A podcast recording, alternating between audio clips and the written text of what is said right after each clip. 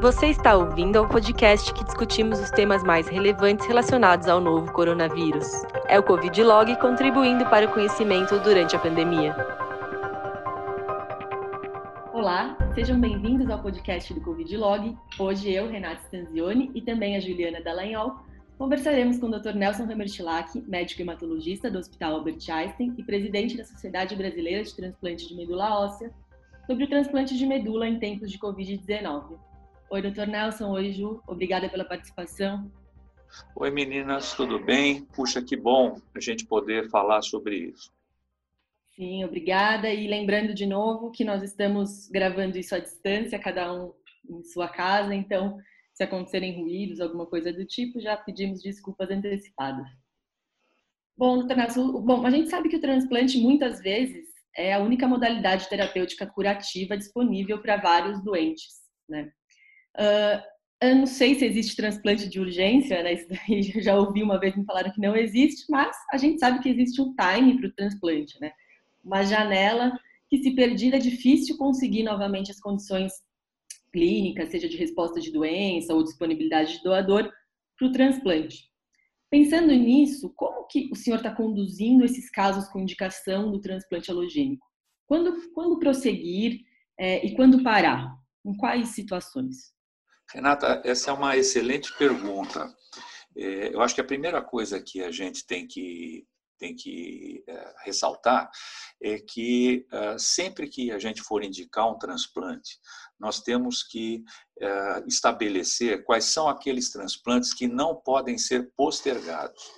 Então, na verdade, existem transplantes que precisam ser realizados a toque de caixa rapidamente e existem transplantes que podem ser postergados. Então, sempre que for possível postergar um procedimento, ele deve ser postergado. Em segundo lugar, nós temos que se tiver que fazer um determinado procedimento, nós temos que escolher aquele que é menos agressivo né, para o paciente. Então, por exemplo, se nós temos o transplante ablativo e não mieloablativo, eu acho que numa situação como essa que nós estamos vivendo, sempre que for possível, nós vamos procurar fazer os transplantes chamados não mieloablativos, porque eles têm uma carga de quimioterapia ou radioterapia menor do que os outros. Né? É, também é, é fundamental que a gente tome determinados cuidados, tanto com os receptores quanto com os doadores. Então, entendo é, isso em mente, provavelmente nós vamos indicar transplantes principalmente para pacientes com leucemias agudas, em que não é possível se postergar o tratamento. Alguns tipos de linfomas também é, fica difícil é, deixar para depois. É, se bem que os transplantes halogênicos em linfoma geralmente constituem uma exceção. Certo. Algumas Perfeito. por exemplo, a, uma leucemia a linfóide aguda com Filadélfia positiva, alguma coisa do tipo, o senhor tende a manter, por exemplo, com o inibidor, se tiver com alguma resposta, e, e, e esperar um pouco, né? Nos outros casos, talvez siga com o transplante, é isso? É isso sim. Por exemplo, nós estamos agora vivendo isto na nossa instituição. Né? Então, nós temos, por exemplo, dois ou três casos de pacientes com leucemias linfocíticas agudas que foram que obtiveram não Filadélfia e que conseguiram ter é, uma segunda ou terceira remissão. Então, esses pacientes, nós sabemos que se eles perderem a remissão, eles podem perder a vida, porque eles podem não ter não, não conseguir novamente ah, uma remissão para poder fazer o transplante. Por outro lado, se nós temos uma leucemia mieloide aguda que uh, esteja em remissão, esse paciente pode ser colocado ou num esquema de manutenção ou mesmo numa nova quimioterapia de consolidação, talvez não com doses muito altas desse tarabina, e naqueles pacientes, como você citou, Filadélfia positivos, leucemia linfóide aguda Filadélfia positivo, que estejam negativos para Filadélfia, eles podem ser mantidos algum tempo mais com uh, os inibidores de tirosina quinase. Certo, doutor Nelson. O senhor comentou um pouco sobre os cuidados que a gente tem que ter com o receptor nesse contexto da pandemia. O senhor pode explicar um pouco mais, talvez testar esses pacientes para COVID mesmo assintomático? Qual tem sido a sua conduta? Bom, é, sem dúvida alguma, é, não é só a minha conduta, mas essa é a conduta da Associação Americana de Transplantes e da, do Grupo Europeu de Transplantes, assim como da Sociedade Brasileira de Transplante de Medula Óssea. Então, qualquer paciente que vá ser submetido a um transplante, ele deve ser testado para a Covid-19. No momento da avaliação, quando ele for fazer a avaliação pré-transplante, e deve ser repetida dois dias antes do condicionamento. É, em alguns países, o teste não é disponível, em alguns lugares, o teste não é disponível. Então, nesses lugares, se o paciente é sintomático, ele deve aguardar é, por, no mínimo, 14 dias para que, ah, depois que os sintomas é, desaparecerem.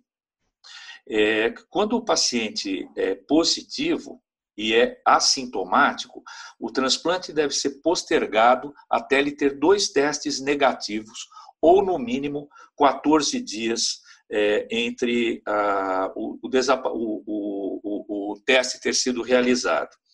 E se ele tiver um contato próximo com o infectado, ele deve aguardar 14 a 21 dias e deve ser monitorizado de perto, pelo menos com dois testes, com uma semana de intervalo, seria o ideal nesses casos.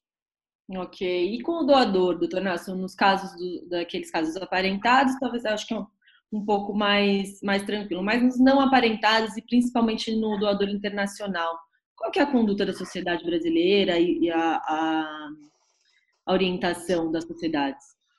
Bom, é, eu acho que a primeira coisa que a gente tem que levantar é que não existe ainda evidência nenhuma de que uh, o, o, coronavírus ele passe por transfusão ou ele passe através de transplante, seja ele um transplante uh, de medula ou transplante de órgão.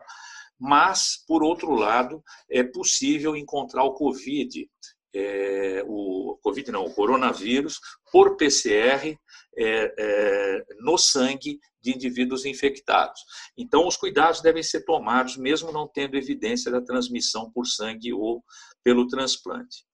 É, de qualquer forma, quando a, o, o, o, National Marrow Donor Program, quer dizer, o programa é, americano de, de, de, doadores que mantém a, os doadores não aparentados nos Estados Unidos, eles recomendaram que todos os serviços que recebam, é, que tenham que fazer transplantes não aparentados, congelem esses, uh, esses doadores, essas medulas. E a razão desse congelamento é fazer a mesma coisa que nós fazemos em cordão. A gente só começar o condicionamento de um paciente quando essa medula já estiver adequadamente estocada no local, no local de transplante. A razão disso é porque nós temos visto uma dificuldade extrema com aviões, com viagens, com é, correio, com courrier. Então, desta forma, você não consegue muitas vezes é, se comprometer com o doador é, e com a medula fresca fazer esse transplante. Então, o ideal é você trazê-la congelada e mantê-la no local do transplante. É, a outra coisa também é, que eu acho que é fundamental é que uh, o doador, se ele for testado e ele tiver Covid positivo, ele só pode doar após 28 dias e se não tiver nenhum sintoma e for testado Covid negativo. É, um doador que teve contato com o paciente COVID também deve aguardar por 28 dias e ser testado COVID negativo. E, ah, sem dúvida alguma, se você tiver ah, qualquer dúvida quanto à infecção do doador, não inicie nenhum processo de transplante ah, com menos de 14 a 28 dias antes do transplante tenha certeza de que o doador não ficou sintomático ou que ele testou positivo. Certo, doutor Nelson. E uma vez, esse paciente dentro da unidade de transplante, é, ele apresenta febre. Nesse contexto com, da pandemia, como a gente deve pensar se esse paciente é suspeito? Além dos sinais e sintomas, alguma conduta recomendada pela Sociedade Brasileira e sociedades internacionais de transplante? Como o senhor orienta nesses casos? Bom, essa é uma pergunta muito difícil de responder, né, Juliana? Porque a gente sabe que febre é quase que uma constante nos pacientes que estão em transplante de medula óssea. Mas, obviamente, hoje, é, se o paciente tem febre dentro de uma unidade, e, sem dúvida alguma, a chance da COVID ela tem que ser levantada. Né? Então, caso isso aconteça e o paciente tenha que ser testado, o primeiro cuidado é ter certeza de que ele está num ambiente seguro. Quer dizer, ele tem que, eh, nós temos que manter todos os profissionais da saúde com os equipamentos de proteção individual eh, adequados e, de preferência, desligar, quando possível, a pressão positiva daquele quarto, porque eh, o coronavírus poderia então ser espalhado para o corredor e para outros quartos, caso isso não, não aconteça. O ideal é quando você desconfia que você possa ter o coronavírus num paciente internado numa unidade, que ele seja trans, transferido para um lugar onde ele, onde ele esteja seguro e, de preferência, sem pressão positiva. O senhor acha, doutor Nelson, só para. Acho que essa é uma pergunta que fica muito difícil da gente responder no dia a dia, que então esses pacientes devem ficar dentro da. Claro cada hospital tem a sua estrutura, numa estrutura separada sempre que possível, mas também ficar atento para não solicitar de forma indiscriminada esse exame, levando em consideração o risco desses pacientes irem para uma unidade de corte quando disponível. É isso? Sem dúvida. É, você deve, se o paciente entrou dentro de uma unidade de transplante sem o Covid, é, com o teste negativo e ele apresentar febre, é, nós não temos que levantar a hipótese de ser Covid como primeira hipótese. No entanto, se afastar das outras situações, nós não podemos esquecer que, em vigência de uma epidemia, o paciente pode adquirir uma infecção no próprio hospital, até transmitido pelo, por outros pacientes ou por um acompanhante, ou mesmo até pelo próprio pessoal da saúde. Então, há necessidade de quando você não encontra uma hemocultura positiva ou você eh, não encontra uma explicação para aquela febre, eventualmente de testar. E aí, nesse momento, esse paciente deve ser transferido, pelo menos transitoriamente, até você ter certeza que ele é negativo e ele pode então retornar à unidade. Essa tem sido a nossa conduta. Sim. E nos cuidados no pós-transplante, doutor Nelson, após a alta, a gente sabe que esse paciente ele precisa retornar periodicamente, né, algumas vezes semanal ou até mais do que isso, para ser avaliado, porque existem, é, existem detalhes do transplante que é importante é, o exame físico, né, o GVHD de pele, algumas coisas que a telemedicina que vem nos dando suporte, que está sendo uma arma importante nesses tempos de pandemia, Uh, nesse cenário ela pode, acho que é, é, difícil, né, fazer isso. Então, como que é os cuidados no pós-transplante, esse retorno e uma outra coisa também importante, esses pacientes do pós-transplante, eles são de muito alto risco, o risco deles evoluírem mal assim que eles tiverem a doença. Como que está a sua experiência com isso?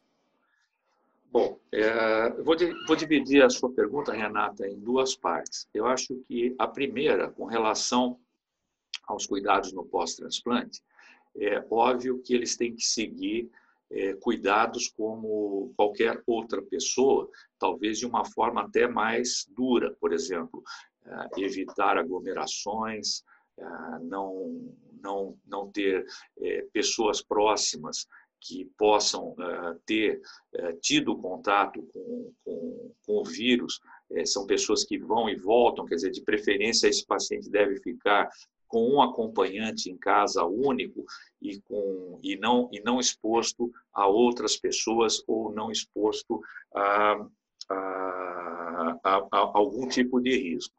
É, quando ele vem ao hospital, ele deve ser sempre atendido num quarto individual. As pessoas devem estar é, devidamente paramentadas com máscara, inclusive o paciente também com máscara, seu, seu acompanhante com máscara para que uh, o lavagem de mãos, álcool gel, de tal forma que você possa minimizar o uh, risco desses pacientes dentro da unidade hospitalar ambulatorial. A terceira coisa importante é que a gente deve também diminuir ao máximo as vindas do paciente. Quer dizer, normalmente nós pedimos, às vezes, para um paciente pós-transplante de duas, três vezes por semana. A minha impressão é que a gente, nesta situação, deve diminuir ao máximo. E, sem dúvida alguma, sempre que possível, utilizar ferramentas do tipo telemedicina é, para aqueles pacientes que não têm um, uma, uma, alteração é, importante no exame físico e que ele possa ser avaliado do ponto de vista laboratorial e ter as suas queixas atendidas à, distância. Então, nós temos utilizado todas essas ferramentas juntas, né, para que a gente dê segurança para o paciente. A segunda parte da, da sua questão é uma parte bastante difícil de responder.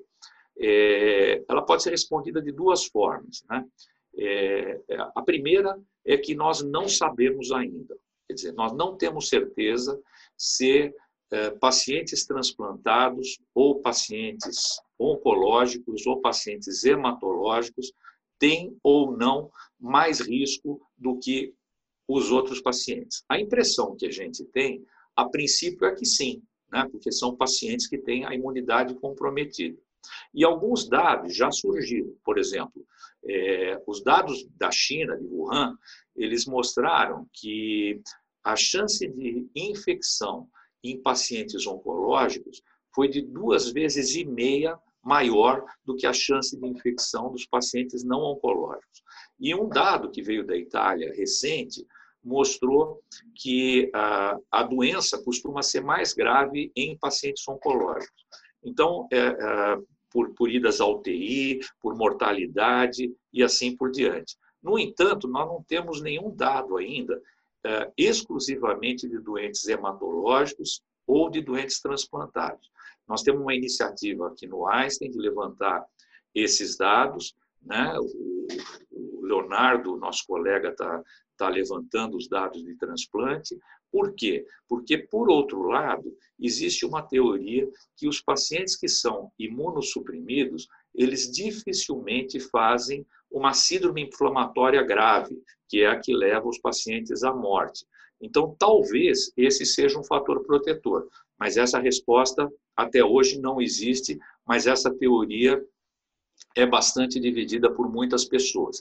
Nós temos que lembrar que nós estamos numa epidemia aonde todos nós estamos aprendendo com essa doença. Quer dizer, não existe mais verdades, né?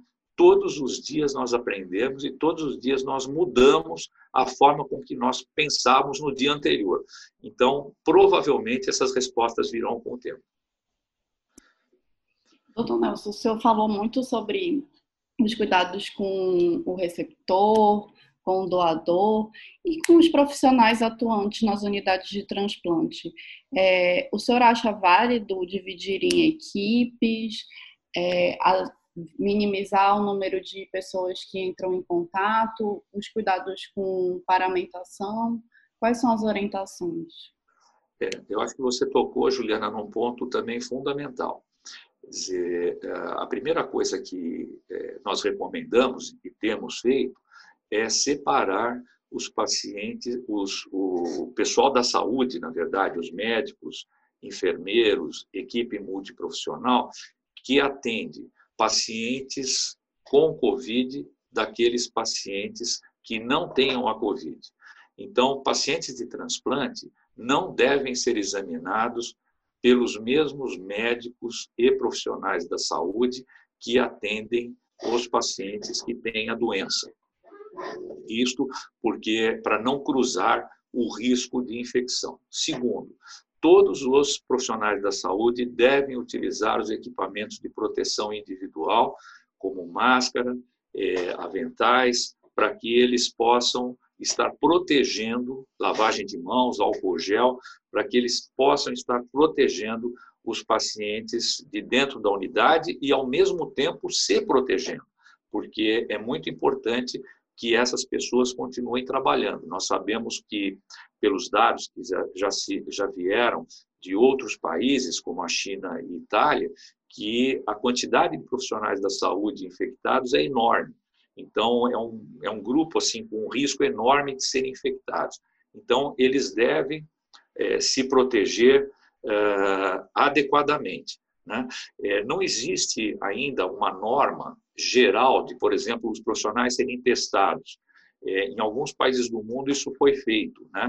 E na verdade isso também não afasta que alguém que esteja testado hoje não possa adquirir a doença amanhã. Então você teria que fazer testes cada três, quatro dias, o que é praticamente inviável, principalmente num país como o nosso. Então é muito importante, sim, que todos os cuidados sejam tomados com os pacientes, mas também que todos os cuidados sejam tomados com o pessoal da saúde. É, com certeza a gente tem que se proteger também, né, doutor Nelson?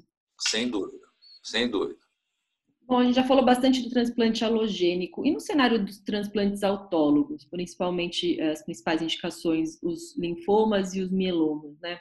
Em quais casos que a gente pode adiar, seguir o paciente na, na com, com a quimioterapia ou com alguma outra droga? E quando que isso não tem como ser postergado? Bom, sem dúvida alguma, geralmente, eu estou falando aqui de uma forma geral, porque sempre tem alguns casos que requerem algum tipo de cuidado maior. Nos casos de pacientes com mieloma, a grande maioria, ou quase a totalidade, é sempre possível se postergar o transplante. É, simplesmente se coloca esses pacientes em algum tipo de consolidação ou em algum tipo de continuidade de tratamento ou mesmo em manutenção para poder levá-lo para o transplante o mais, o mais para frente possível, é, quando eventualmente a gente tiver achatado essa curva de, do Covid, da Covid, e que eu acredito que deva vir para daqui a alguns meses. É, em outras situações, isso não é possível. Né? Então, eu vou destacar algumas onde eu acho que é, devem ser consideradas como exceção. Por exemplo, em pacientes com linfomas de grandes células que recidivaram, que foram resgatados e que, portanto, se eles perderem a chance de fazer o transplante, que poderia ser curado, eles podem perder esta chance. É, em alguns casos também de linfoma do manto, é, principalmente naqueles casos agressivos, é, o paciente pode eventualmente se beneficiar de fazer o transplante. Por outro lado, é, quando nós tratamos os linfomas foliculares, por exemplo, esses linfomas, acredito que a gente possa é, ou postergar ou mesmo não fazer o transplante até pela pela pouca evidência científica de que o transplante possa trazer é, realmente um benefício. Quer dizer, nós acreditamos em muitos casos que sim, mas é, não é o momento agora de fazer. Pacientes que, por exemplo, têm doenças agressivas, como, por exemplo, os pacientes que têm é, double hit, por exemplo, é, se eles forem tratados com esquemas bastante agressivos, como é o RDA-EPOC, é, teoricamente o autotransplante pode ser eliminado uma vez que não há evidências que ele possa trazer para todos os casos algum tipo de benefício. No entanto, se a gente utilizar nesses pacientes esquemas mais leves, como por exemplo R-SHOP, então talvez nesses casos o autotransplante seja importante, porque já se tentou minimizar a agressividade no esquema de tratamento. Então, eu acho que o transplante autólogo, é, em linhas gerais, é, ele, tem, ele tem uma aplicabilidade muito menor no, no, no âmbito é, da Covid e ele deve ser analisado caso a caso e doença por doença para se tentar colocar o paciente na unidade.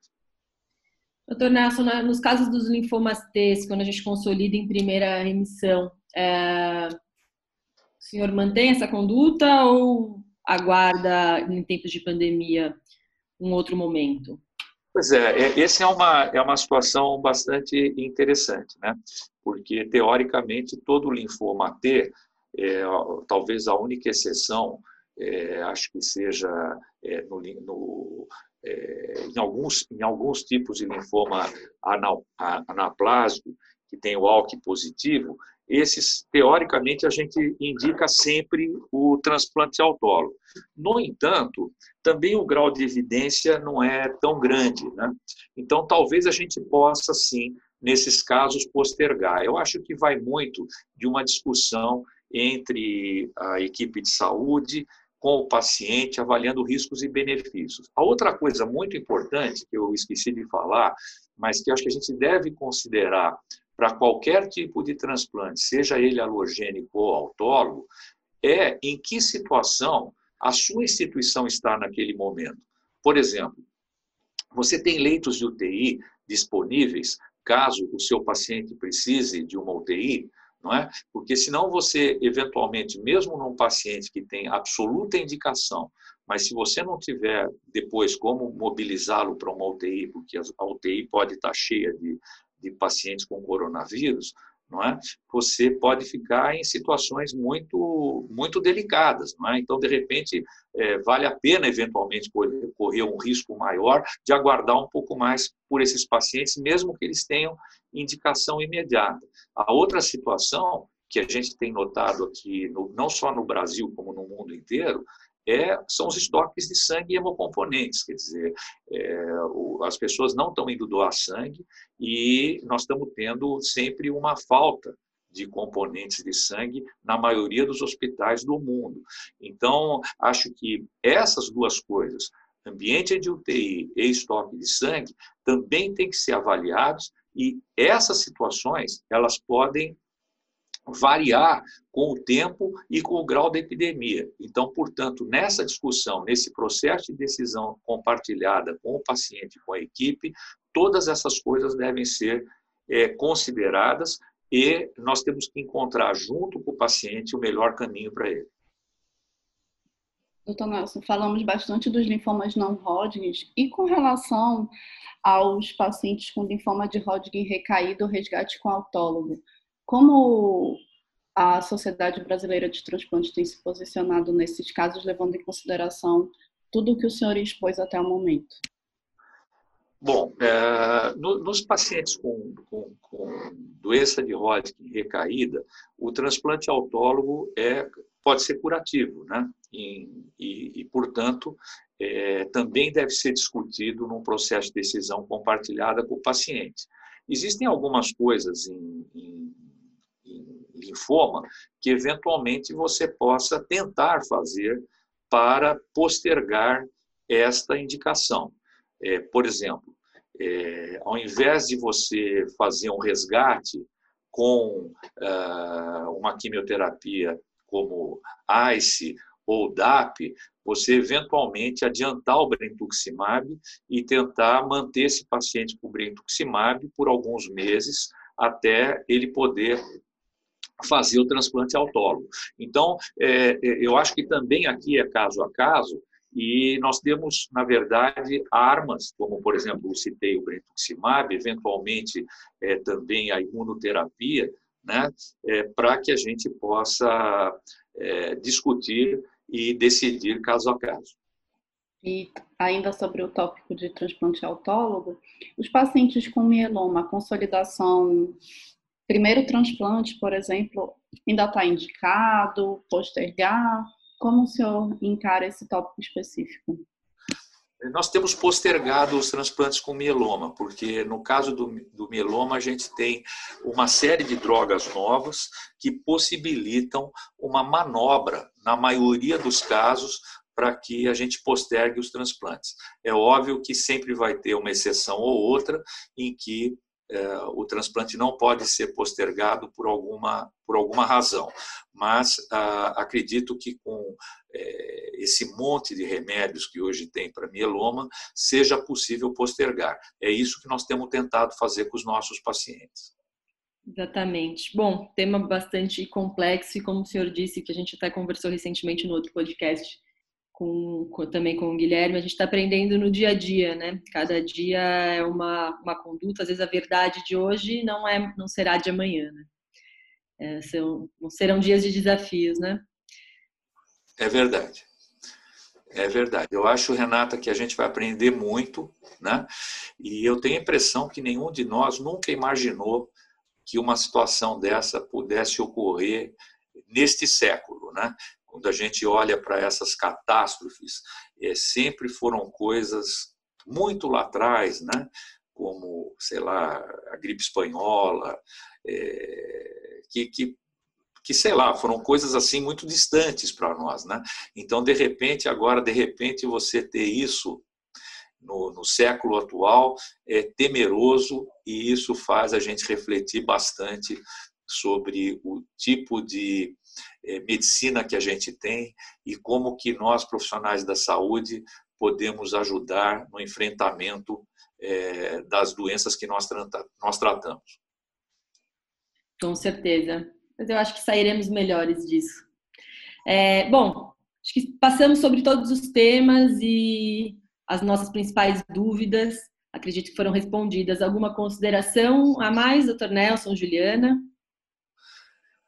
Não, a minha única consideração é a gente agora ir para frente, né? trabalhar e tentar superar esse período tão difícil que nós estamos passando. Agradecer a oportunidade dessa conversa, foi realmente muito importante para deixar claro as orientações nesse momento na nossa especialidade. Obrigada a todos. Até breve com mais um podcast do Covid Log. Abraço.